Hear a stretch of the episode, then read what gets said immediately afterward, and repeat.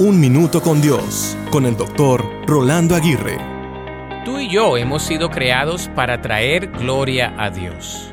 Sin embargo, no pensamos que podemos dar gloria a Dios en medio de nuestras pruebas, aflicciones y necesidades.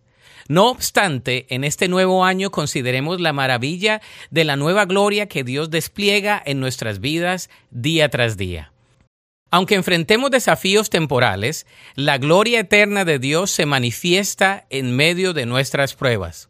Por lo tanto, cada experiencia, sea gozosa o desafiante, contribuye a la obra de la gloria divina en nosotros. La gracia de Dios transforma nuestras lágrimas en testimonio de su poder redentor. En este año, abracemos la nueva gloria que Dios revela en nuestras vidas. En lugar de desesperarnos en medio de las pruebas, confiemos en que su gloria se manifiesta incluso en los momentos difíciles. Que nuestra respuesta sea la adoración y el reconocimiento de su soberanía.